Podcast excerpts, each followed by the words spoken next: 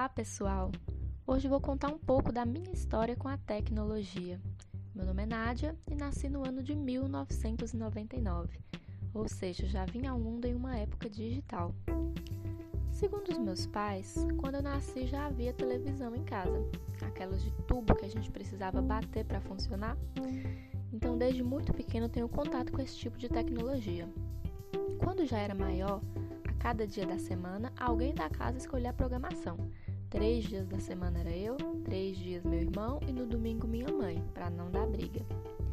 Eu assistia muito desenho animado, mas depois que cresci, acabei deixando a TV de lado, apesar de a qualidade já ter melhorado bastante. Hoje eu tenho uma TV Smart de 40 polegadas, mas praticamente não assisto, só às vezes quando tem algum programa de música ou algum reality. Em casa sempre existe o rádio também. Me lembro perfeitamente de um radinho cinza e verde que ficava em cima da geladeira, tocando o dia inteiro. Quando eu tinha uns 4 anos, meu irmão e eu ganhamos um videogame Polystation. Nele tinha vários jogos de cartucho que hoje já não me recordo mais, mas meus preferidos eram um de luta e um de atirar no patinho, que usávamos uma arminha de brinquedo que até hoje eu não entendo como funcionava na televisão. Hoje em dia eu não gosto praticamente de jogo nenhum, nem em videogame, nem em celular, nem em computador. Falando nisso, desde que eu tinha uns dois anos de idade, nós temos computador em casa, o que era bem raro na época, já que era bastante caro. Não é que tínhamos dinheiro, mas meu pai sempre foi muito fã de tecnologia, até chegou a trabalhar formatando computadores, então acabávamos tendo acesso a isso com mais facilidade. Apesar de desde nova ter computador em casa, minhas memórias mais antigas são com 8 anos, quando criei meu Orkut.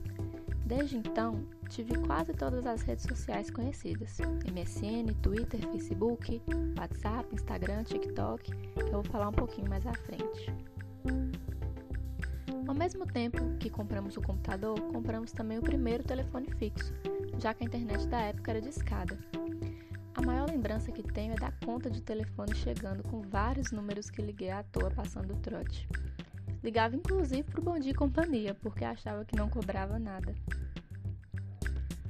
Aos 12 anos ganhei meu primeiro celular, um Q5 azul e branco, e a partir daí começou meu vício. Ao todo, acredito que tive em média uns seis celulares. Muitas coisas foram mudando de lá para cá. Hoje em dia tenho meu próprio computador e um celular de boa qualidade. Passo 100% do meu tempo acordada com o celular na mão, principalmente mexendo nas redes sociais, no WhatsApp, Instagram e vendo vídeos no TikTok. Até para arrumar casa, normalmente coloco umas músicas no YouTube. Também gosto muito de assistir filmes e séries, mas na maioria das vezes assisto com outras pessoas. Sozinha não tenho muita paciência. Até consigo ficar uns dois dias sem internet, mas sinto muita falta e acabo mexendo no celular da mesma forma para passar o tempo, tirando fotos ou aproveitando para fazer uma limpa nele. Confesso que ultimamente estou um pouco cansada de ficar o tempo todo na frente das telas, principalmente agora que preciso estudar de forma virtual. Quando era presencialmente, pelo menos por alguns momentos eu deixava o celular de lado. Agora nem para isso. Mas mesmo cansada, ainda não consigo ficar longe. É um tipo de abstinência mesmo. Não tenho dúvidas que as tecnologias não só fazem parte, mas tomam conta da minha vida.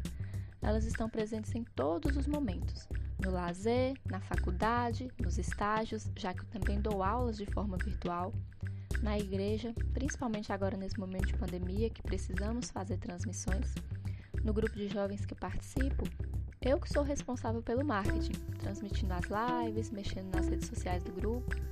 Ou seja, em tudo que eu faço tem algo digital.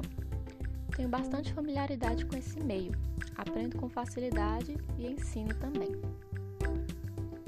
Conheço várias ferramentas, mas estou sempre em busca de conhecer novas, pois nessa era digital é necessário que a gente se mantenha sempre atualizado para não ficar para trás. Essa é a minha tecnobiografia. E você, como se relaciona com a tecnologia?